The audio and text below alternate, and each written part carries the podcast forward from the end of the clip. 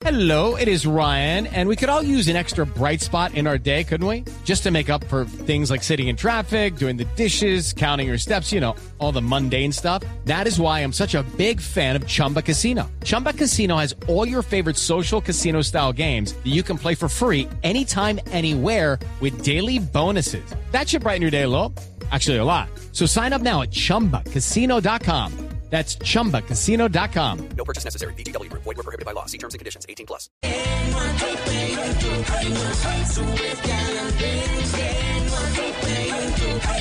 Aquí tú podrás compartir, debatir lo que a ti, lo que a mí nos pueda interesar. Son muchas voces unidas en una, nadie te viene a callar. Hola a todos, bienvenidos. Ya estamos subidos en el andén de Blue Radio, como ustedes saben, para que no atropellen la opinión. Gracias por acompañarnos a través de las estaciones de Blue, en blueradio.com, también a través del Facebook Live de los domingos y en el YouTube de Noticias Caracol ahora. Ustedes gracias por acompañarnos en esta noche para hablar, ya les veníamos contando de el futuro de las plataformas tecnológicas en el país. Hay una discusión interesante es la que vamos a tener esta noche con nuestros opinadores jóvenes sobre si es viable o no, si es rentable, si tiene futuro la idea que ya la vivimos eh, o que ya la reportamos hace unos días en Reino Unido, y es que eh, los que las aplicaciones, las plataformas tecnológicas llaman colaboradores, socios colaboradores, eh, puedan ser considerados como trabajadores, como empleados de estas aplicaciones. Pero también hay mucho que discutir de lo que está pasando con las aplicaciones, porque esta semana hubo novedades, esta semana hubo noticias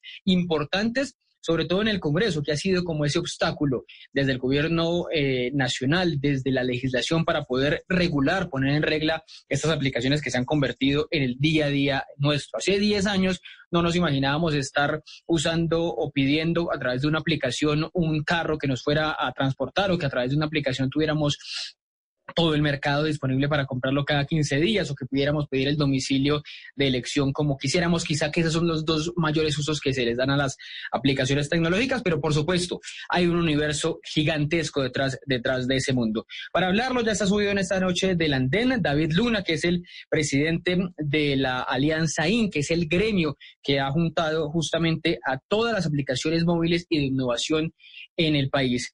Doctor Luna, bienvenido. Gracias por estar subido en el andén esta noche. Hola Ricardo, muy buenas noches. Mil gracias por la invitación al Andén y un saludo muy especial para todos quienes lo siguen en este importantísimo y bacanísimo programa. Bueno, pues muchas gracias a usted por aceptar esta entrevista, para hablar de muchas cosas. Es que están pasando muchas cosas. Eh, este mundo se mueve muy rápido, más rápido de lo que eh, se puede responder a él. Pero cuénteme primero, ¿qué pasó esta semana en el Congreso? Hay un proyecto de ley, sobre todo para eh, empezar a regular el tema de, las aplicaciones de transporte. el representante Mauricio Toro es uno de los autores que ha estado más metido en el cuento, ha dado unas peleas grandísimas. Dice él que se ha metido en un rollo gigantesco con los taxistas, algunos de ellos que lo han amenazado justamente por querer regular, reglamentar este, este, estas plataformas de, transporte. Ahora sí se va a poder, no se va a poder, hay un obstáculo o se nos puede atravesar un obstáculo. ¿Qué puede pasar?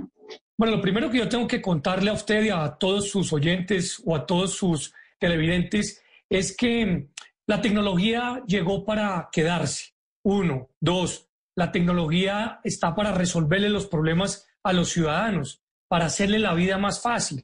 Y tres, la tecnología va mucho más rápido que la legislación. Y en este país, que siempre ha sido santanderista, todo se quiere regular.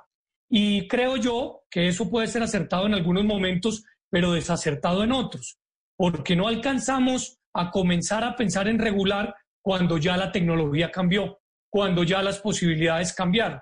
Entonces, ayer precisamente, en el Congreso de la República Después de muchos años de debate, de muchos ires y venires, de muchas audiencias públicas, de muchas controversias, la Comisión Sexta de la Cámara de Representantes votó positivamente la ponencia que permite regular las plataformas de movilidad. Palabras más, palabras menos.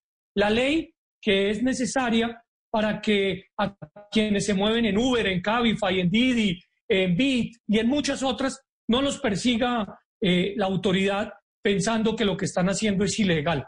No es ilegal porque el principio de neutralidad de red está consagrado en nuestra mm. eh, constitución, sino también es importante porque los ciudadanos tienen derecho a elegir en qué movilizarse. Entonces yo creo que es una decisión histórica la que arranca por tomar el Congreso ayer, porque está pensando en el ciudadano, en el usuario, en el consumidor, no en los taxis o no en los conductores de plataformas. Cuando usted habla de, regular y de, que, y de que esa obsesión que hay en el país por, por regular, o quizá en muchas partes en el mundo por crear unas reglas del juego, aquí cuáles van a ser las, reglas del juego. Estas aplicaciones se han resistido todo el tiempo, todos los años que llevan en el país, siete, ocho años algunas, a la posibilidad de, de ser denominadas empresas de transporte lo van a hacer, no lo van a hacer, no van a dar ese paso, qué va a pasar en esa letra menuda que queda en el, en, el, el proyecto. ¿Sabe por qué han pasado siete u ocho años? Porque los ciudadanos tienen derecho a elegir en qué movilizarse. Mm. Acá solamente en el debate político o en el debate periodístico o en el debate social pensamos en los taxistas o pensamos en las plataformas. Y siempre se nos olvida el pasajero, el ciudadano, el consumidor, que tiene derecho, por ejemplo, a que le cuenten cuál es la tarifa que le van a cobrar antes de subirse a un vehículo o que tiene derecho a saber quién es el conductor, cuántos viajes ha hecho, qué antecedentes tiene o que tiene derecho a tener unas pólizas de garantía para la protección de su vida. Hay que pensar en los ciudadanos. Este mundo cambió y mucho más después del COVID y no podemos seguir creyendo que solamente son unos cuantos los que toman decisiones. Por eso, más de 700 mil colombianos hicieron una firmatón y le pidieron al Congreso reglamentar esta materia. ¿Para qué? Para tener unas reglas de juego claras y para que a las señoras o para que a las niñas o para que a las jovencitas no se les obligue a sentarse en la parte de adelante del carro al lado de un conductor que no conocen simplemente porque les van a poner una multa a una actividad que no es ilegal, que no está reglamentada, eso es distinto, pero que no es ilegal. Pero entonces volvemos al punto de que cualquiera puede coger su carro y, conducir las horas que sea sin ninguna reglamentación, una, sin ninguna condición, digamos, alguien que quiera hacer eh, Uber, Didi, Bit, Cabify 20 horas al día y con ese desgaste nadie va a dar cuenta si está desgastado, si está dormido, si está cansado y en esas manos se va a quedar la conducción de la gente en las ciudades. ¿No hay también un riesgo ahí de que, de que esté un poquito al garete la idea de, de quiénes van a transportar a los ciudadanos? Pues precisamente lo que está estableciendo el proyecto de ley, que en los últimos años nunca se quiso discutir, es preciso que hayan unas reglas y unas reglas para que todos tengan claro qué pueden hacer, cuánto pueden conducir, cómo se pueden montar, qué tarifas les puede cobrar. Pero mire, antes de responderle esa pregunta, para que usted tenga en cuenta, un conductor cualquiera tiene una jornada laboral más o menos de 48 horas a la semana. Un conductor que se conecta a Bit, a Uber, a Cabify, no maneja más de 5 o 10 horas a la semana. ¿Sabe por qué? Porque de eso se trata la economía colaborativa, de utilizar los tiempos muertos o de utilizar los bienes en desuso para poder aprovechar el ejercicio. Eso, eso, dicho eso, el proyecto, ¿Esos son cuántos? Porque uno ve que eso es el trabajo casi que diario de muchas personas. Que ese es otro punto que hemos, que hemos hablado de las plataformas. Ha habido, una, ha habido una utilización para bien y para mal, por supuesto, de las plataformas como, como trabajo principal. Hay gente que lo coge de 12, de 13 horas, con los riesgos que, le repito, puede tener eso. Según Desarrollo, que realizó una encuesta antes del COVID, está realizando una después del COVID, hay 200 mil colaboradores en Colombia. De esos, solamente el 5% trabaja nada laboral. Cuando hablamos, cuando hablamos, eh, doctor Luna, de lo que va a pasar de aquí en adelante, ¿qué le va a cambiar al, al, al, pasajero? Porque usted estaba diciéndolo muy bien, hablemos del pasajero, del que está más afectado, del ciudadano que no tiene cómo moverse. ¿Le va a cambiar en algo? Usted me decía algo, una cosa, ya no va a tener que montarse adelante eh, para disimular, para que usted no le diga, mega, ya que usted es mi primo, que usted es mi amigo, y que lo estoy llevando a tal, a tal otro lado. Ya, ya eso va a cambiar. ¿Qué más le va a cambiar al, al, al usuario? Eh, y no sé si queda aquí la idea de esa, de, ese, de esa tarifa dinámica con la que llegó a revolucionar Uber en su momento, si va a quedar establecida para, para todos los sistemas de transporte. ¿Cómo va a quedar esas, esos cambios para el usuario al final de cuentas? Muy importante, Ricardo. Lo primero, libertad tarifaria. ¿Qué significa eso? Que evidentemente cualquier persona, de acuerdo a los algoritmos, puede aceptar o no una tarifa que la plataforma dispara. Entonces, usted pide un carro y el carro le dice a través de la plataforma, le cobro 5 mil pesos desde Caracol Televisión hasta la 100 con 11. Usted determina si quiere pagar o no quiere pagar esa tarifa. Eso para carros particulares y para taxis. O sea, comienza a existir una verdadera competencia dentro del proceso. Segundo, en materia de seguridad, no solamente revisión de antecedentes de quienes manejan, sino adicionalmente la posibilidad que el ciudadano califique el viaje, que el conductor pueda decir cuántos viajes ha hecho y cómo los ha desarrollado. Tercero, un impuesto para las plataformas. El 1% de cada viaje intermediado va a ir a un fondo. ¿Para qué? Para que ese fondo pueda mejorar la malla vial o pueda en su defecto recomprar muchos de los cupos que por fuera de la ley se pagaron en su momento. Y cuarto, algo muy, muy valioso y muy importante, el derecho a elegir. Hoy en día, la encuesta de Bogotá, ¿cómo vamos? Dice que solamente el 4% de los bogotanos desde hace siete años se mueven en taxi y que solamente desde hace siete años el 4% de los bogotanos se mueven en plataforma. O sea, estamos hablando solo del 8% mm. de la población bogotana. Tenemos que pensar cómo también integramos al resto de la población para que tenga transporte efectivo y eficiente. Pero hemos hablado todo este tiempo de transporte, que es lo que se está moviendo en este momento en el, en el Congreso, esa obsesión que ha habido, porque Uber, Uber se convirtió como en el genérico, en el símbolo, pero ha habido mil plataformas, mil empresas que están haciendo lo mismo y también mil formas de economía eh, colaborativa. Desde Alianza, ¿en qué más em, modalidades de economía colaborativa están agremiadas, asociadas? y que, y que usted siente, oiga, esto, este es un punto importantísimo que le está cambiando la vida a los colombianos o que se la puede cambiar de aquí en adelante. Ricardo, eso es clave.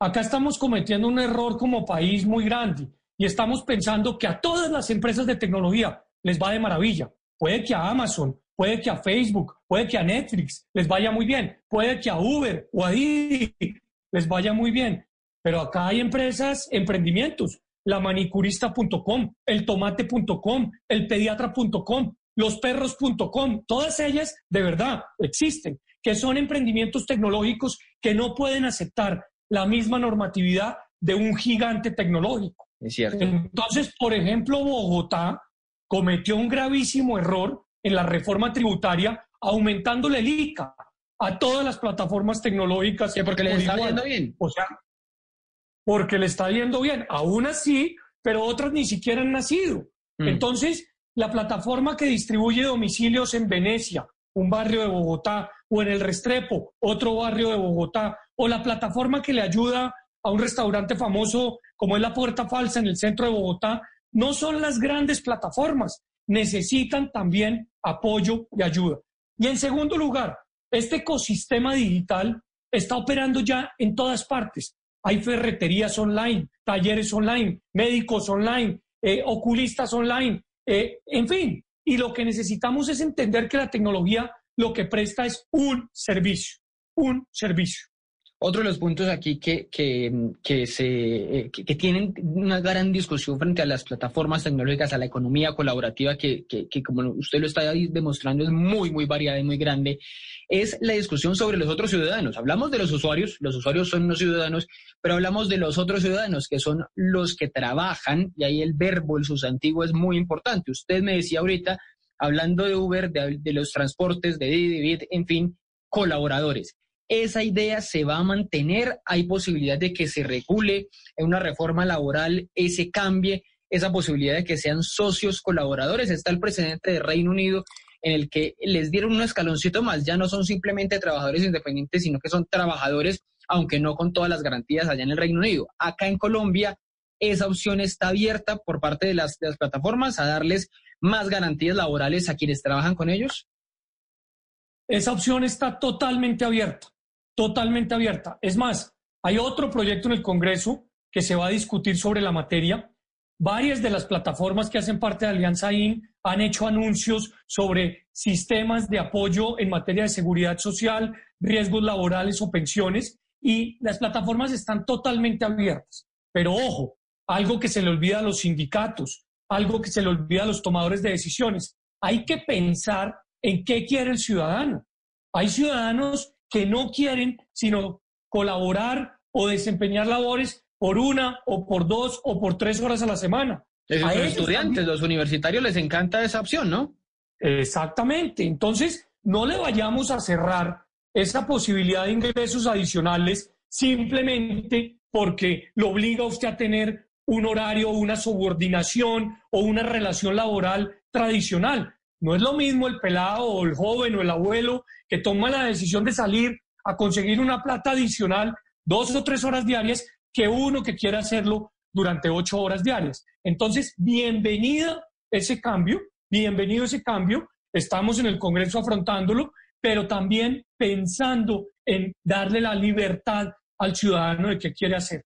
Ahora que está tan de moda las reformas laborales, tributarias, pensionales, pues muchos se preguntan, usted y yo sobre todo, si nos vamos a alcanzar a pensionar cuando cumplamos la edad, porque el desequilibrio del sistema es muy, muy alto. Entonces, los- las nuevas generaciones ya no están pensando en un solo empleo o en un solo trabajo. Tienen tres, cuatro, cinco empleos al tiempo. Lo que les tiene que dar usted la posibilidad es de que puedan avanzar en un sistema que no sea rígido, en un sistema que no sea el que se pensó para hace 20 o 30 años, sino para el que se debe poner en práctica en este momento. Pero ese, digamos, cuando uno habla de sistema rígido y flexibilidad, entonces empieza la discusión de es que no, es que quieren esclavizar, precarizar, poner a la gente a trabajar sin condiciones eh, mínimas, con todas esas conquistas que se tuvieron hace 100 años de las ocho horas definidas, de eh, las primas, las vacaciones, todo, esa, esto, todo eso que no tienen los que trabajan para las plataformas. ¿Eso usted cree que ya está también mandado a recoger? Que, que no hay que pensar en, esas, en esos beneficios, privilegios laborales cuando se habla de trabajar para, para la economía colaborativa? Acá lo que hay es una pugna política, una pugna política en quienes creen que todo el mundo tiene que tener las mismas reglas y por eso descalifican las otras posibilidades de colaboración o de trabajo. Mejor dicho, si yo no tengo un contrato laboral, si yo no trabajo ocho horas, si yo no tengo un jefe, si yo no tengo un horario, pues no entro dentro de lo que algunos en la sociedad piensan es lo ideal. Yo quiero tener otras condiciones. Eso para mí es dignidad. Eso para mí es dignificar el trabajo. A mí no me tiene por qué obligar el Estado, o no me tiene por qué obligar un sindicato, o no me tiene por qué obligar un partido político o un candidato presidencial a trabajar como él quiere. A mí me tienen que dar la posibilidad de trabajar como yo quiero. Y eso es lo que nosotros estamos señalando. Quien quiera, obviamente, tener una relación laboral, bienvenido, Mm. que lo pueda tener. Y las plataformas están dispuestas a aceptarlo, como es y como ya lo aceptaron muchas de ellas. Pero quien, quien, quien no quiera, ¿por qué me tienen que obligar? Y vuelvo al caso del joven. Un pelado que hace programación puede en dos horas de la mañana tener una actividad, después puede prestar un servicio en un vehículo que no está usando su papá o su mamá y por la tarde puede hacer otra actividad. ¿Por qué me tienen que obligar a mí a tener la profesión a la que estamos acostumbrados dentro de la caja de las últimas dos generaciones? No, y ahí es donde está la diferencia que creo yo vale la pena deba- debatir. Doctor Runa, usted ha hablado, y los ha mencionado varias veces a los tomadores de decisiones. Usted estuvo de ese lado un tiempo en el gobierno del presidente Santos. ¿Qué cree que faltó hacer en ese gobierno? ¿Qué cree que faltó hacer, eh, hacer a usted como ministro de las TIC, que es el ministerio que termina agrupando todas estas nuevas tecnologías? ¿Qué cree que faltó por hacer para haber dejado mejor regulado o haber dejado reglamentado o el verbo que queramos utilizar a las plataformas? Por supuesto, a uno siempre le faltan muchas cosas de- que hacer y por supuesto hay cosas que se pudieron hacer mejor. Pero en el tema de plataformas, quiero contarle cuál fue el principio fundamental del gobierno del presidente Santos. El mercado hasta donde sea posible, el Estado hasta donde sea necesario. Mm. Nosotros consideramos, puede que otros lo consideren distinto, que esta actividad la debía regular el mercado, o sea, los ciudadanos. Los ciudadanos deberían determinar en qué se movilizaban, cómo pedían su mercado, cómo podían pedir si querían que les cortaran unas uñas, porque de eso se trata el ecosistema digital. Así lo pensamos, el mercado hasta donde sea posible, el Estado hasta donde sea necesario. Y así actuamos durante ocho años. Por eso el Congreso de la República nos aprobó el principio de neutralidad de red y el principio de neutralidad tecnológica, que significa que cualquier plataforma puede transitar por la red salvo que el Congreso la prohíba. Y el Congreso pues nunca prohibió las plataformas de movilidad y por eso es que funcionaron como funcionaron. El actual gobierno tomó una determinación distinta. Hay que reglamentar. Estamos en ello. Estamos en la reglamentación.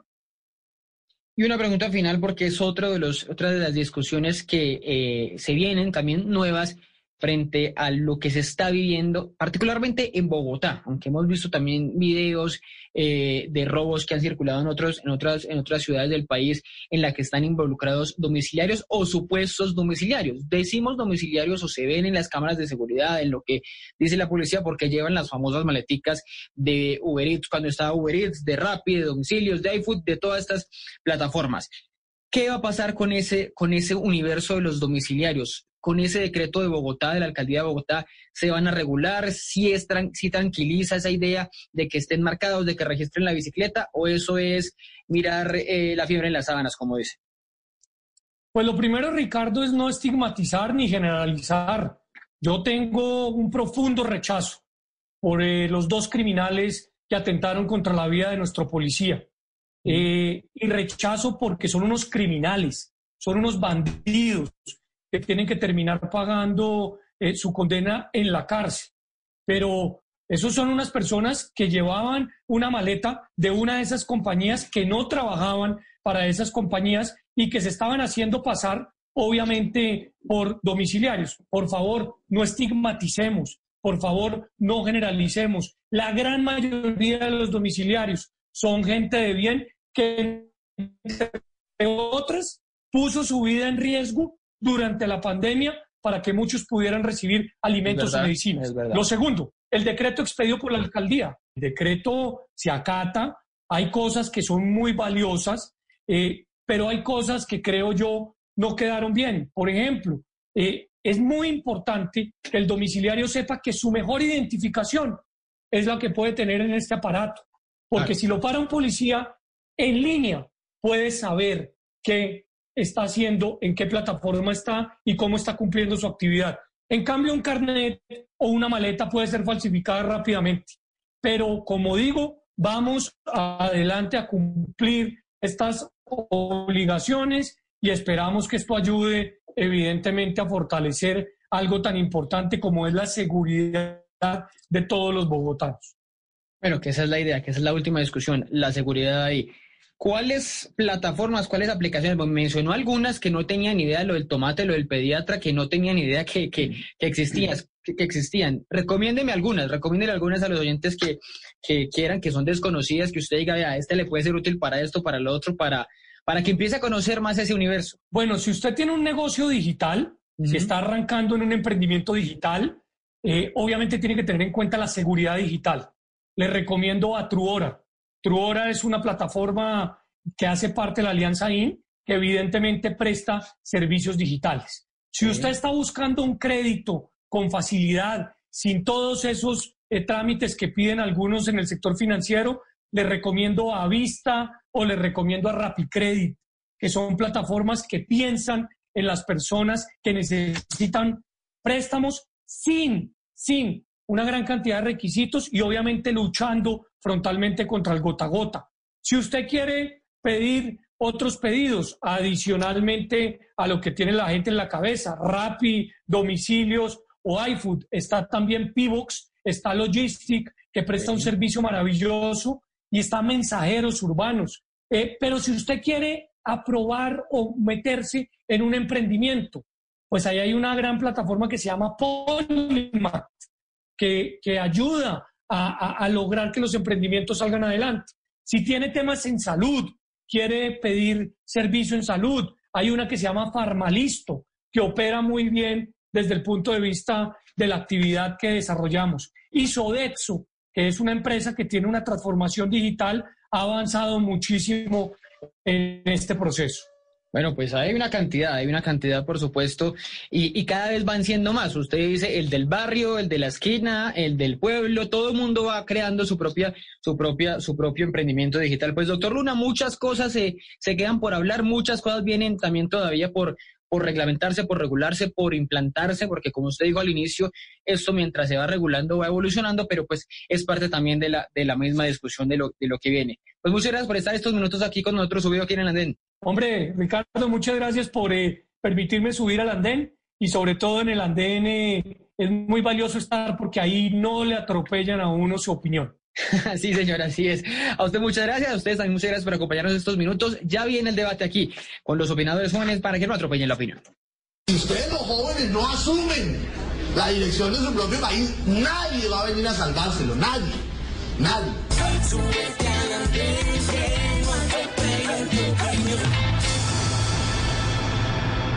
Seguimos en el andén de Blue Radio, gracias por acompañarnos estos minutos ahora con el debate. El debate para hablar de si es viable o no, qué tanta viabilidad tiene la posibilidad de que los empleados, los que son considerados socios colaboradores de Uber o de las otras plataformas tecnológicas, ya ustedes lo estaban escuchando, que hay muchísimas que están funcionando ahora actualmente, pues ellos puedan ser considerados de alguna forma empleados, si pueda regularse, si pueda reglamentarse esas plataformas tecnológicas con el presidente de Uber en Reino Unido. ¿Qué pasó en Reino Unido?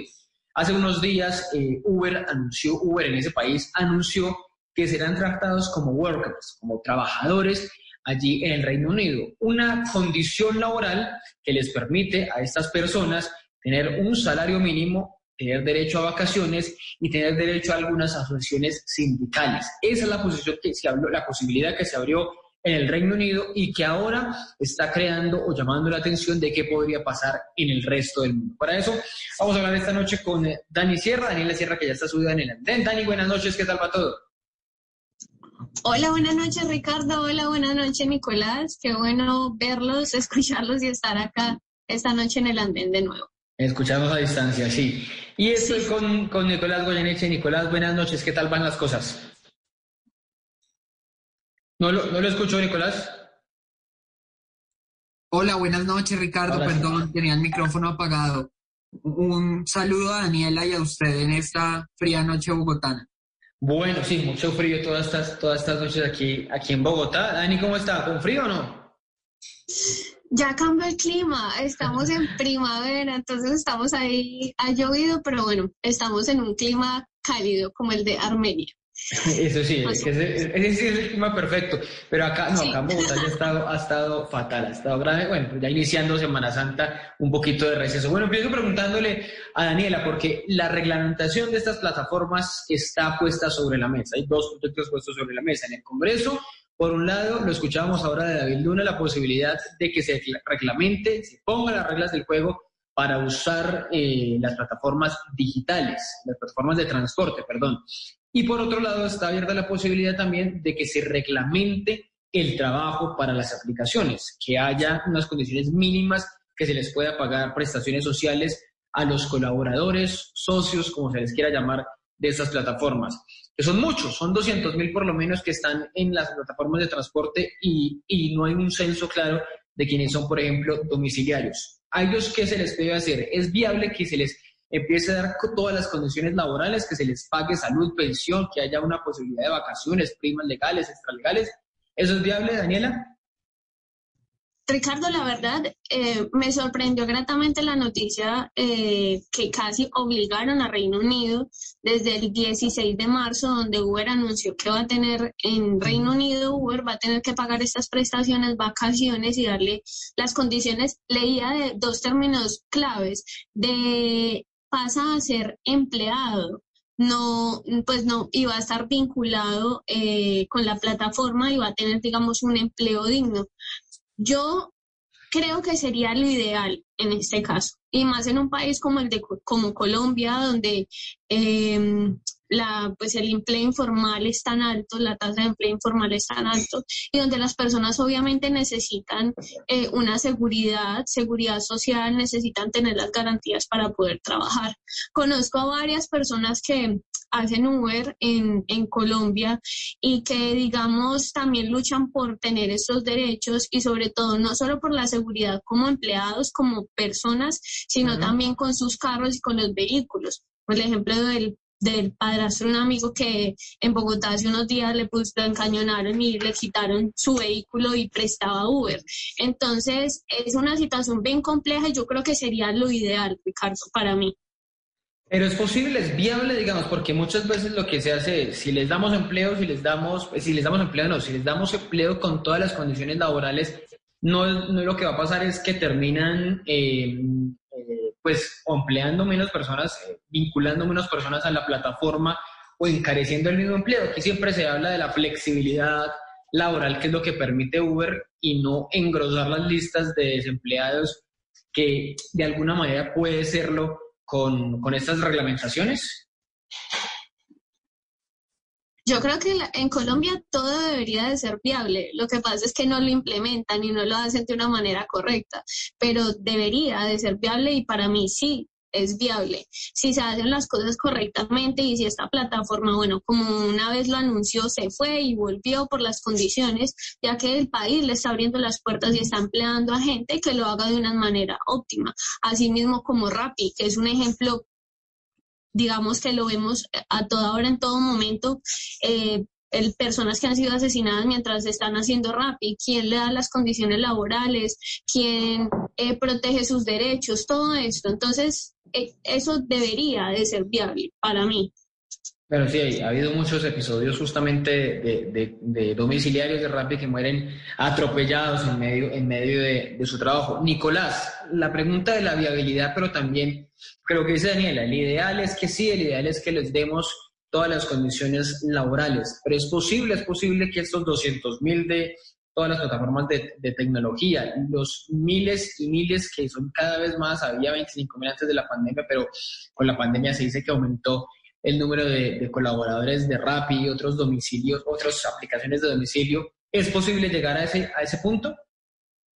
Pues Ricardo, es perfectamente posible que, que tramiten y que pasen una ley que lo regule como un tema laboral. Yo creo que a pesar de esa posibilidad y, digamos de esa viabilidad, en teoría creo que produciría efectos negativos para los usuarios de las plataformas y no me refiero a los usuarios como nosotros que pedimos el Uber mm. o los Rappi que, nos, que llevan el, el, domicilio o el mercado a la casa, sino a esos usuarios que precisamente nos prestan a nosotros los servicios que contratamos a través de las plataformas. De manera que creo que produciría muchos mejores efectos si mantenemos la regulación, no desde el derecho laboral, no desde la ley laboral, sino entender que estamos hablando de contratos atípicos que necesitan ser regulados pronto y que tenemos que regular para beneficiar tanto a, los usuarios como a los a quienes prestan los servicios que, que, estas plataformas nos permiten tener a la mano, al alcance de un clic. Entonces, Ricardo, yo creo que, que, sí, lo ideal sería que tuvieran seguridad social, pero el efecto de, de, de considerar los empleados es que las plataformas simplemente no pueden contratar como empleados con todas las condiciones, con todos los costos salariales y no salariales que eso representa a hoy. Entonces veríamos que muchas de esas personas que lastimosamente no han conseguido otro empleo distinto a Rappi o que tenían un empleo recurren a, a, hacer Uber en su poco tiempo libre, veríamos cómo no simplemente no podrían estar vinculados a las plataformas recibiendo ese dinero. Obviamente las plataformas podrán contratar a algunos, pero veremos eh, pues una reducción drástica de, los Rappi en las calles, veremos una, un aumento de precios en, en los domicilios que, que, también se van a reflejar en, en nosotros usuarios. Entonces, mantengamos una regulación, busquemos una regulación que le permita a los a quienes prestan sus servicios en Rappi o en las plataformas de transporte acorde al modelo de negocio del que estamos hablando Y, y, bueno, si, si lo quieren legislar laboral, primero piensen en, flexibilizar las condiciones. No se pueden regular plataformas del siglo XXI con normas laborales del siglo XX. Ahí, vuelvo, es que se, se repite mucho esa idea de la flexibilización, de flexibilizar lo laboral y que puede ser una pa- parte de una discusión que se dé en el Congreso. Antes de, de la, del paro, de la pandemia, que fueron los dos hechos eh, que le tocaron a este gobierno, la ministra eh, Alicia Arango en ese momento en trabajo decía que debía abrirse la puerta a eso, al pago por horas, a la flexibilización laboral, a que se abaraten los costos del, del, trabajador, de- del empleador con el, con el trabajador. Esa flexibilización, se lo preguntaba ahorita Luna, pero se lo pregunto también a usted, Nicolás, no es parte de, de la precarización de la nueva esclavitud. Usted habla del siglo XXI con normas del siglo XX, pero no son esas conquistas del siglo XX las que ayudaron a muchos trabajadores pues, a tener esas condiciones. Quitárselas no es, no es una derrota para, Ricardo. para la gente. Ricardo, le voy a poner un ejemplo con el tema que estamos hablando de las plataformas. A ver, Contratar y hacer que esto sea un contrato de trabajo estándar como podemos tener cualquiera de nosotros tres, implicaría lo siguiente. Muchos rapitenderos, de esos que nos llevan el mercado o el domicilio a la casa, tienen en su celular Rappi, domicilios.com, Wabi, todas las aplicaciones afines. Y lo trabajan con mismo todos, trabajan con todos. trabaja con todos porque a veces no hay pedido en Rappi, de pronto 100 domicilios y van cambiando. Lo mismo ocurre con, con los conductores de Uber, que Mm. tienen Uber, Bit, Cabify, D, InDriver. va pitando, y va pitando en el exacto, que salga, sí. pitando de acuerdo al- al- al- a la solicitud que le llega. En un contrato laboral esto no ocurriría, tendrían que tener cierta exclusividad, entonces veríamos que solo hay domiciliarios de domicilios, solo hay domiciliarios de Rappi, o solo hay Uber, o solo hay conductores de Bit, y no podrían moverse entre plataformas para buscar más ingresos. Ahora, tendrían asegurado un, una- un salario mínimo, pero insisto, Ricardo, si no flexibilizamos, uno, no, no le permitimos a las personas que teniendo un empleo quieren tener un ingreso adicional y recurren a hacer Uber, o que simplemente no pueden en este momento asumir las condiciones de, de un horario laboral de ocho horas. Estudiantes, por ejemplo, que para pagar su carrera o para ayudarse con, con los gastos del mes son Uber o, usan pickup o conducen pickup, esto no podría pasar. Tendrían que cumplir un horario, tendrían que estar subordinados. Entonces, yo insisto, bien regularlo y creo que, que falta regulación, faltan muchos temas que aclarar, pero la regulación, si es laboral, debe ser laboral con, con nuevas reglas y, con, y con una visión de flexibilidad muy clara. Claro, pero eso no abre la puerta a que otros flexibilicen y flexibilicen. Es decir, le ponía el ejemplo a la ministra, el ingeniero de sistema, entonces ya no lo van a necesitar en el trabajo todo el tiempo, sino lo necesitan cinco horas cuando vaya a hacer los arreglos de los equipos y no le pagan todas esas condiciones. El, el hecho de la novedad de, de las plataformas no va a afectar el resto de trabajos por, por la misma modalidad. Y por eso, Ricardo, yo insisto, lo mejor es, es ser conscientes de que estamos ante nuevos contratos, ante nuevas realidades, ante nuevos negocios.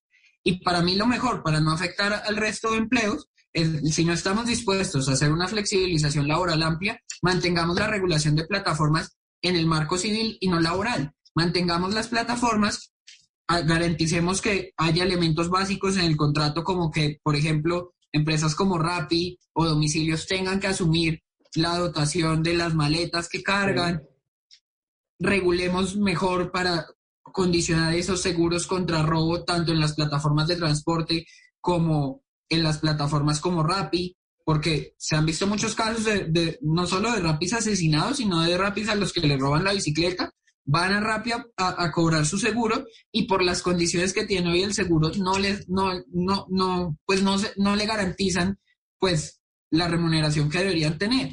Entonces, Ricardo, yo creo que sí hay que regular, hay que buscar mejores condiciones, pero mantenerlo en el plano de lo civil.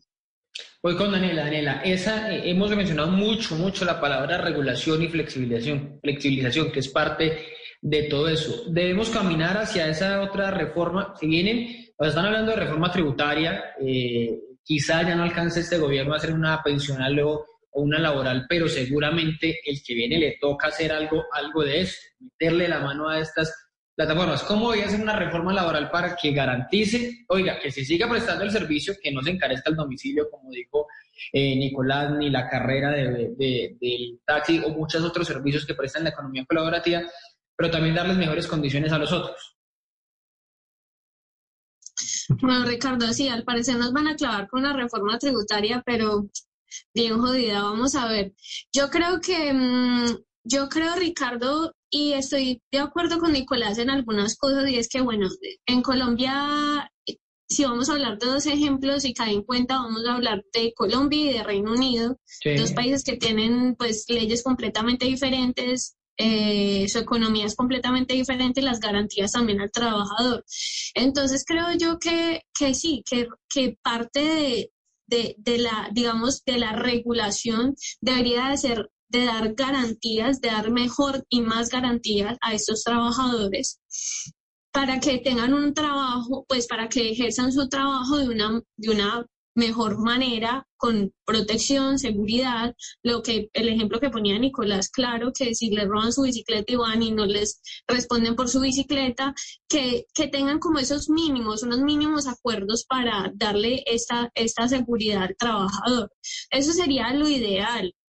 Pues la verdad, sería mucho mejor que se le dieran las condiciones plenas, pero, pero bien lo sabemos, Ricardo, en este momento Colombia está en una crisis económica, social y además pues una, una crisis sanitaria por todo esto del coronavirus y, y muchísimas personas ahora su única fuente de ingresos son estas, estas plataformas. Entonces, sí, lo mejor sería eso, sería que, que, se, que se regule de una mejor manera eh, para darle las garantías plenas a estos trabajadores. Pero digamos, de lo que usted, usted mencionó ahorita que conoce gente que está en Uber, no sé si tenga, conozca gente que esté en, en aplicaciones como, como Rappi, como domicilios, en fin, las de las Sí. domiciliarios o las más o, o- u otras u otras de economía colaborativa. ¿Qué les podría servir más a ellos? Que les llegara un ingreso mensual, digamos, hoy el salario mínimo está a un millón de pesos. Se ponía el ejemplo de Reino Unido, que esa es la idea, allá crear un salario mínimo básico, aquí serían más comisiones y demás, crear un salario mínimo y que les paguen ese millón, así hagan 10, 20, 40, 50 domicilios, carreras al mes, o que no les paguen eso, sino que siga la manera, a, a- a la, a la manera de hoy. Yo trabajo cuando quiera, me conecto cuando quiero, eh, salgo a la calle eh, o hago el pedido, recibo el pedido cuando quiero. ¿Qué, qué es la, ¿Qué es lo que les podría gustar más a ellos o favorecer más? Pues Ricardo, te pongo el ejemplo. Uno de mis primos está en Bogotá. Mi primo hacía rápido, bueno, creo que hace Rappi y para él hacer Rappi, eh, ganarse dos mil o tres mil pesos para llevar un domicilio muy lejos en Bogotá, pues no es factible. Y él está destinando su, su tiempo completo a estas aplicaciones. Entonces, para él segui- se- sería mucho mejor que le den un salario, algo fijo, algo base para poder tener un sustento. Otra cosa es como lo decía Nicolás, hay universitarios que o, o personas que prenden su aplicación porque se quieren ganar un dinero extra. Entonces, yo creo que la relativización es, es de acuerdo de acuerdo, digamos, como al tiempo que las personas le inviertan a estas aplicaciones y a la cantidad de servicio que, que, que ofrezcan. Entonces, no podemos, digamos, generalizar en este caso, decir, vamos a dar unas condiciones así a todas las personas porque, como bien lo dijo Nicolás y me hizo caer en cuenta, los casos son, son diversos. No, personas que trabajan con Uber, que trabajan con Lyft y con todas estas aplicaciones no van a tener un, no van a tener, digamos, como 100% de su tiempo dedicado a una aplicación, sino a varias. Claro, que ese es, ese es el negocio la aplicación. Uno cuando usa qué aplicación y, y para qué usa la otra, o, o, o el, digamos, puede ser el caso de un estudiante universitario, lo mencionaba ahorita Luna, de que alguien esté metido en, en, en Rappi por la mañana y haga Uber por la tarde. Eh, En fin, que esa, es, que, esa es, que esa es la modalidad. Pero Nicolás, ¿eso le baja el, el, el sueldo al final, el, el ingreso más que el sueldo? La idea de que haya una obligación de poner salario mínimo, porque alguien dirá, yo me puedo hacer, si trabajo en Uber todos los días, a toda hora, me puedo hacer más de Ricardo. pesos. ¿Ahí qué? Ricardo, lo entiendo, pero cuando, cuando uno está, cuando uno se, se pone a regular y, y se pone en, en la difícil tarea de, de filigrana regulatoria, uno no solo tiene que pensar en los empleados, las plataformas, sino también pensar en los usuarios. Si nos quedamos pensando en, un en uno solo de esos tres elementos, vamos a terminar causando impacto en los otros dos. Y además hay que pensar, yo creo que sí, es obvio, a los rapitenderos les conviene tener un salario mínimo y tener prestaciones laborales. Pero lastimosamente esto va a ser un beneficio para los pocos rapitenderos que puedan conservar la plataforma cumpliendo con todas las obligaciones laborales que, que, impone, que se imponen actualmente. ¿Usted cree que habría menos? ¿Habría menos rapitenderos? Habría menos beneficiados y creo que, creo que esta regulación también tiene que pensar en, en cómo regulamos para mantener el, la cantidad de, de rapitenderos. Y, y, de pronto tengan menos condiciones que, la, que las de un trabajo pues estable con todas las prestaciones. Sin embargo, Ricardo, yo, yo sí creo que, que el país en este momento tiene que preguntarse si, ¿qué preferimos? Porque para mí la alternativa no es estos rapitenderos, muchos de ellos migrantes venezolanos, eh, mañana que la plataforma les diga, no, mijo, no puedo cumplirle con todas las prestaciones a usted y a 10 más tengo que, hacer recortes en, la cantidad de rapitenderos, no puedo tener a todos estos activos en la plataforma porque tengo que garantizarles sus prestaciones.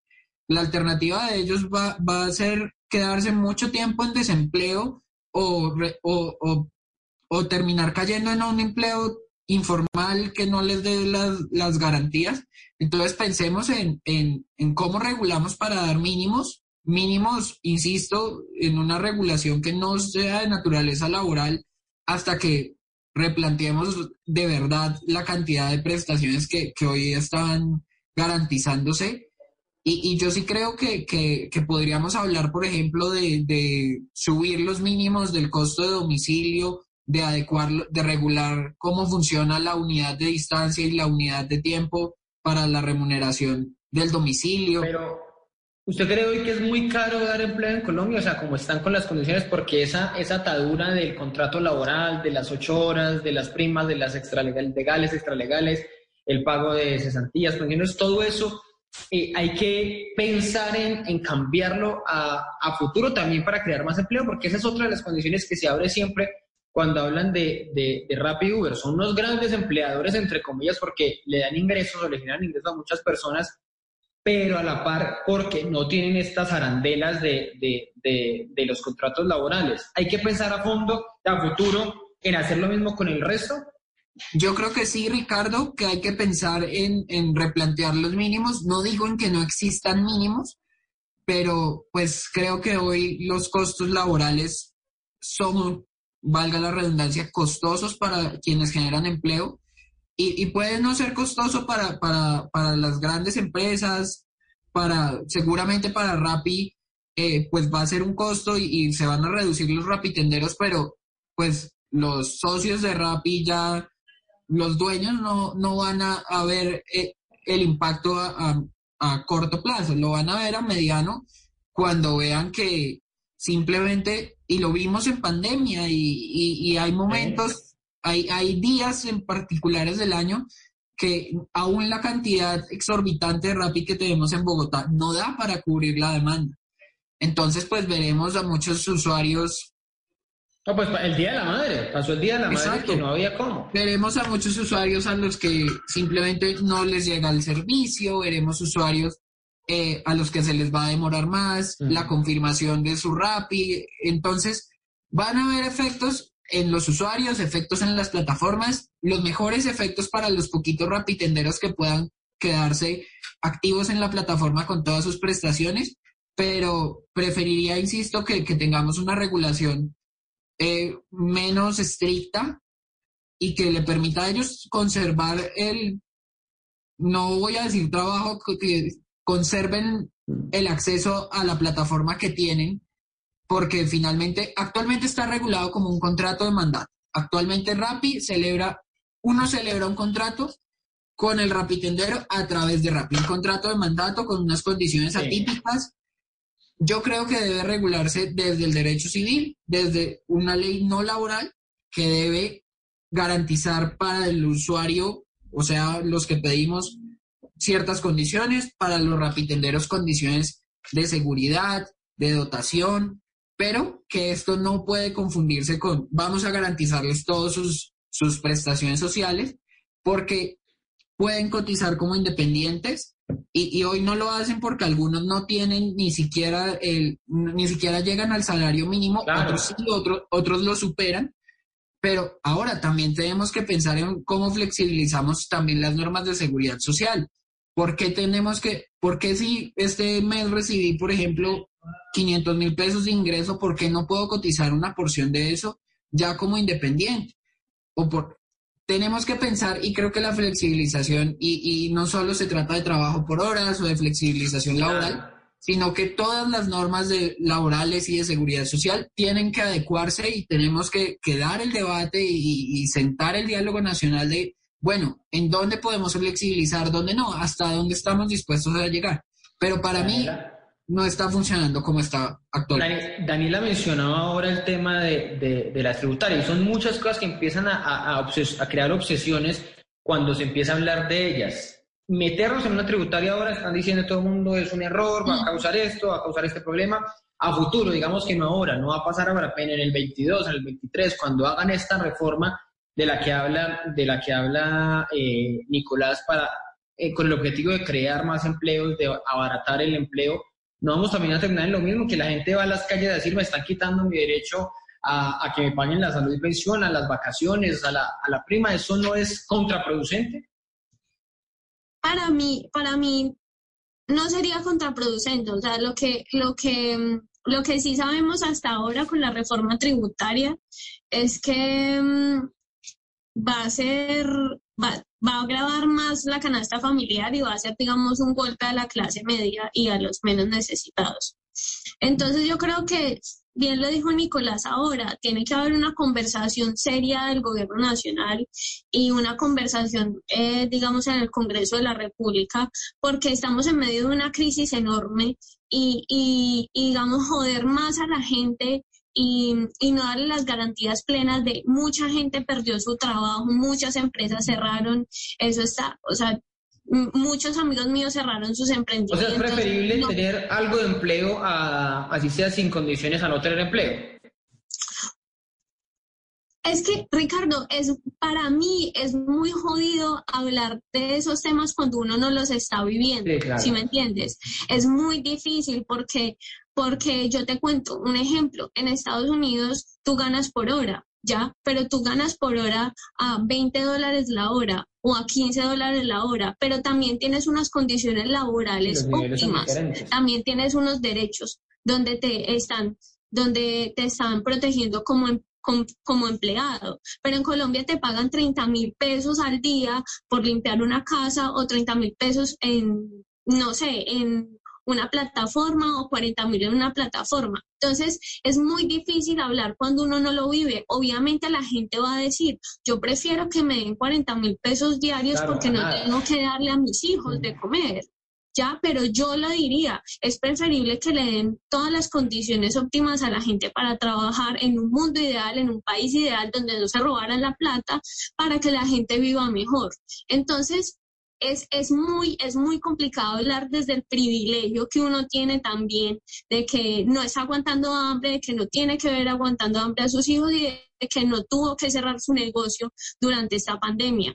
Obviamente en Colombia es muy difícil dar empleo, como lo dijo Nicolás. Para las grandes empresas, obviamente, pues sí, van a verse afectados porque la crisis nos afectó a todos, pero ¿a quién afectó más? A los pequeños y medianos empresarios, porque además en Colombia es muy jodido hacer empresa, cumplir con la DIAN, cumplir con todos los requisitos, dar obviamente las dar obviamente las garantías eh, plenas a los trabajadores, pero no va a haber y en el Congreso de la República muchos de los señores y señoras congresistas no dan los suficientes impuestos o no pagan los impuestos que son. Entonces es una realidad muy jodida en el país, Carlos.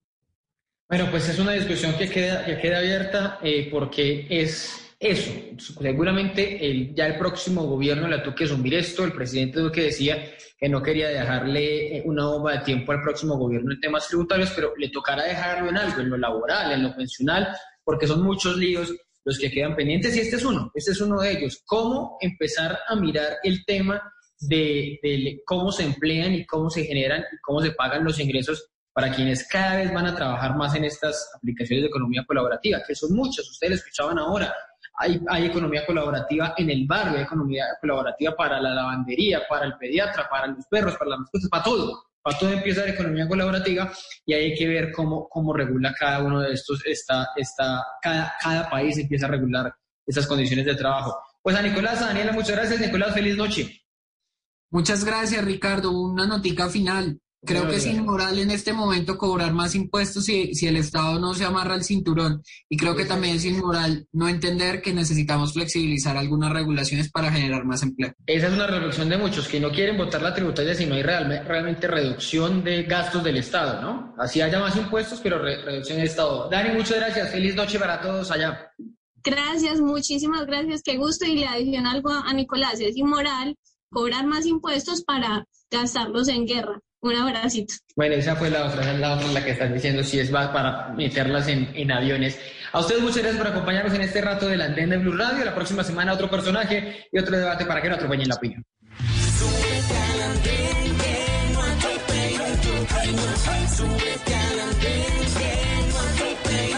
Compartir, debatir lo que a ti, lo que a mí nos pueda interesar. Son muchas voces unidas en una, nadie te viene a... Estás escuchando Blue Radio y bluradio.com.